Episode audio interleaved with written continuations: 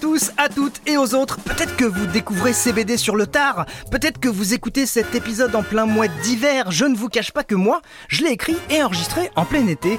Peut-être que vous découvrez cet épisode en 2040, du coup que ce soit l'hiver ou l'été, on s'en fout. Tout ça pour dire que cet épisode va être chaud, très chaud.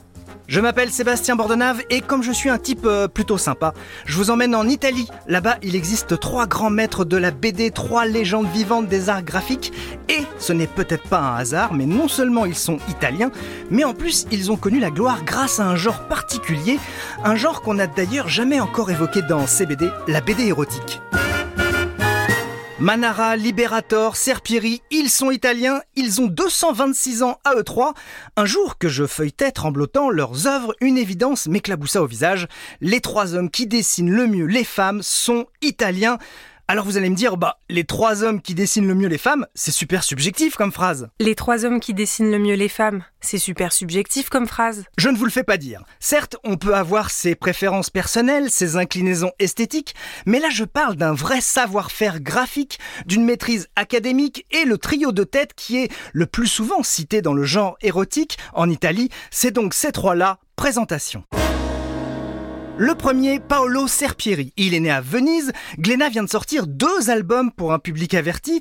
Que des dessins, rien que des dessins. Un qui s'appelle Eros, qui est très chaud, et un autre qui s'appelle XXX. Et là, on n'est plus dans le très chaud. On est carrément dans la matrice du volcan. Tanino Liberator, c'est le deuxième que je voulais vous présenter. Il est également italien, il est aussi à l'aise dans l'illustration des fleurs du mal de Charles Baudelaire que d'imaginer les aventures débridées d'un humanoïde appelé Ranxerox, fabriqué à base de pièces de photocopieuses. Il a sorti un album écrit par Alain Chabat, c'est la classe. Et enfin, Milo Manara, le Léonard de Vinci du plaisir, le Michel-Ange de la fesse. Un jour, il croise Claire Bretéché, une femme, dessinatrice qui n'a jamais rien dessiné de cochon d'ailleurs, et elle lui dit Moi en BD, j'aime pas l'érotisme. Sauf le tien, Manara est aux anges, il n'a qu'une obsession, fuir la vulgarité. Alors la question reste posée, est-ce que le fait que ces trois dessinateurs maîtres de l'érotisme en BD soient italiens est une coïncidence? Eh ben j'ai posé la question à un dessinateur franco-italien, Alexis Bacci, pour CBD. Voici ce qu'il m'a dit. Déjà, euh, pour avoir euh, un peu vécu en Italie, on est confronté tout de suite à la beauté. En France, il va y avoir une tradition de la révolution, de foutre le bordel. Et eh bien peut-être qu'en Italie, il y a une sorte de tradition sur le beau et peut-être aussi le fait que ce soit un pays catholique. On, rigole pas avec ça, mais à côté dans les BD sortis de l'église, il y a quand même une, euh, c'est un peu le défouloir. Donc je pense que ça, ça peut expliquer. Merci Alexis Bacci. Lisez sa dernière BD qui s'appelle Dérive chez Glénat et Captain Death. C'est les aventures d'une sorte de Lara Croft ultra sexy, mais avec une tête de mort qui veut tuer tous les terriens. C'est culte. Alors donc comme ça, les artistes italiens seraient habitués au beau dès leur plus jeune âge, là où nous, les Français, on serait plus portés sur l'envie de révolution, de casser les codes, une Italie en plus plus catholique, sacralisant la femme, tout ça se tient. Et aujourd'hui alors, est-ce qu'il y a une relève? Eh bien, d'une certaine façon, oui. Je vous présente Miguel Villa, 30 ans, italien, originaire de Padoue. Et ce qui est épatant avec ce type, c'est que son érotisme n'a rien à voir avec ses illustres prédécesseurs. Lui fait dans le bizarre, il fait de nous les spectateurs voyeurs gênés des dérapages érotiques de ces personnages qui, en temps normal, n'ont pas accès à la sensualité.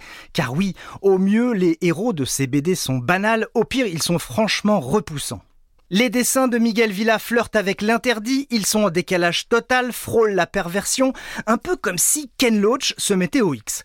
Miguel Villa a sorti deux BD traduites en français que je vous recommande très chaudement Padovaland et Fleur de lait aux éditions Presque Lune. Petite préférence pour la dernière en date, Fleur de lait.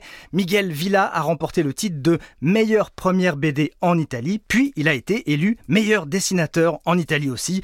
L'avenir nous dira s'il sera digne des grands maîtres Serpieri, Liberator et Manara.